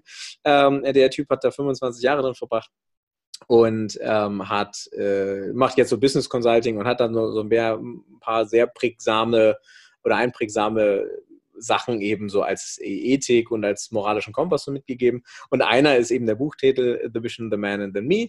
Ähm, bedeutet halt, dass ähm, Führungskräfte und Leute, die die Entscheidung treffen müssen für andere Menschen, dass die halt immer, egal wie es um sie steht und wie das Ergebnis, was von der Entscheidung sie betrifft, dass sie immer die Mission, also die Firma, dann äh, ja und dann das Team und dann halt äh, mich selber. So und ähm, das ist ein, ein, schöner Ansatz, den den fand ich ganz gut. Buch ist sehr empfehlenswert, sehr leicht geschrieben und ähm, auch so von jemandem, da merkst du halt richtig, dass da steckt eine Seniorität hinter, die die schon beeindruckend ist. Ja. Fand ich ganz cool. Ich empfehle es einfach nächstes Mal nochmal und erzähle neue. Okay.